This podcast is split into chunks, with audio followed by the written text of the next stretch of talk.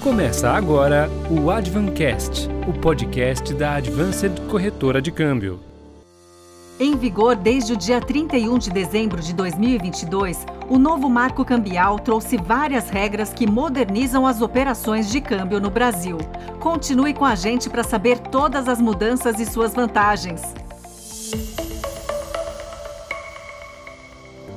Olá, seja bem-vinda, seja bem-vindo ao episódio de estreia do Advancast, o podcast da Advanced Corretora de Câmbio em parceria com o Lab Persona, marketing de conteúdo com a credibilidade do Estadão. Eu sou a Mafelo Visoto e vou sempre trazer aqui um tema relevante sobre o universo das finanças. O escolhido para esse pontapé inicial foi o novo marco cambial. Mas antes vamos contextualizar. Até o final do ano passado, nós estávamos submetidos a uma regulamentação criada na década de 1920, um arcabouço legislativo muito burocratizado e antiquado.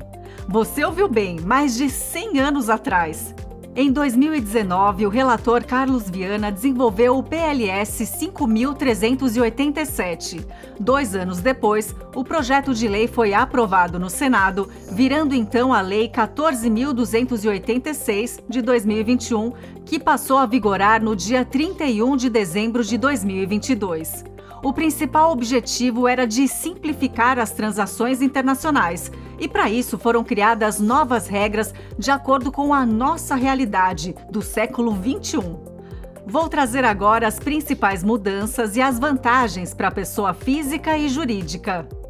Com a implementação do novo marco cambial, diversas funções que eram de responsabilidade do Poder Legislativo, como, por exemplo, a regulação de operações de câmbio e a fiscalização de corretora de valores de bolsa e de câmbio, passam agora para o CMN, Conselho Monetário Nacional, e para o BC, o Banco Central.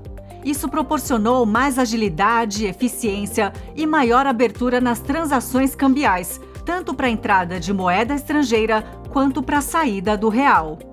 A pessoa física agora pode vender moeda estrangeira no valor máximo de 500 dólares, desde que seja algo eventual. Para quem for viajar, aumentou o valor que é permitido portar. Antes podíamos levar no máximo 10 mil reais para outros países, e agora a quantia é de 10 mil dólares. Boa notícia, já que a nossa moeda está valendo cinco vezes menos, né? Atualmente, há soluções inovadoras para não precisarmos carregar muito dinheiro em espécie, mas essa mudança não deixa de ser importante. Para quem compra produtos de fora, não é mais necessário esperar que eles cheguem ao Brasil para então efetuar o pagamento da importação. Isso agora é feito previamente. Outro item revolucionário foi a simplificação de abertura de contas internacionais mantidas em moeda nacional e a permissão para que bancos autorizem operações de câmbio em reais para o exterior por meio delas. Ou seja, não vai haver diferença entre contas de quem mora ou não no Brasil. E o novo marco também revoga a cobrança de imposto suplementar sobre a renda obtida com a venda de imóveis quando o proprietário for residente ou tiver empresa no exterior. Para a pessoa jurídica, agora está permitido o fluxo direto de recursos entre empresas do mesmo grupo e também o pagamento de dívidas contraídas no Brasil por moeda estrangeira. A partir desse novo marco, são permitidos os pagamentos de contratos de arrendamento mercantil feitos entre residentes no Brasil se os recursos forem captados no exterior. Também é possível fazer a exportação indireta, quando, por exemplo, produtores de embalagens, montadoras ou vendedores de insumos fornecem esses materiais ou serviços para a empresa exportadora algo que vimos muita necessidade no período de pandemia para agilizar as negociações quando havia falta de determinados insumos. E passam a ser permitidos os pagamentos em moeda estrangeira de linhas externas de crédito para as transações desses empresários.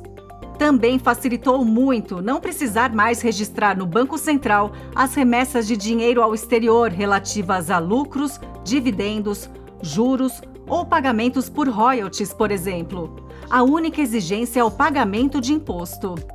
Há mais mudanças, Porém, aqui eu condensei as principais delas. Vale ressaltar que todos os tópicos estão adequados às recomendações da Organização para a Cooperação e Desenvolvimento Econômico. Essas otimizações referentes ao novo marco cambial devem atrair mais investimentos, colocando o nosso país em um novo patamar, inclusive aumentando a liquidez do real nos mercados estrangeiros. Claro que existem desafios a serem enfrentados. Há especialistas que demonstraram preocupação quanto a brechas para lavagem de dinheiro, por exemplo. Também se discute a possibilidade de haver mais utilização de moedas fortes, como é o dólar na Argentina. Essas questões devem ser observadas e a forma como lidamos com as novas regras amadurecidas. Porém, num contexto geral, em apenas quatro meses que o novo marco cambial está em vigor, o mercado enxerga essas mudanças como positivas e que devem ajudar muito o Brasil a crescer. Bom, assim chega ao fim este episódio de estreia do Advancast. Espero que tenha gostado e peço para que compartilhe com seus colegas que também possam se interessar. E se surgiu alguma dúvida ou gostaria de se aprofundar mais sobre algum assunto, conte com o time da Advanced Corretora de Câmbio. O site é www.advancedecorretora.com.br. Eu sou a Mafelo Visoto e espero você no próximo podcast. Um abraço, até lá! Você ouviu o Advancast, o podcast da Advanced Corretora de Câmbio. Uma parceria com o Lab Persona, marketing de conteúdo com a credibilidade do Estadão.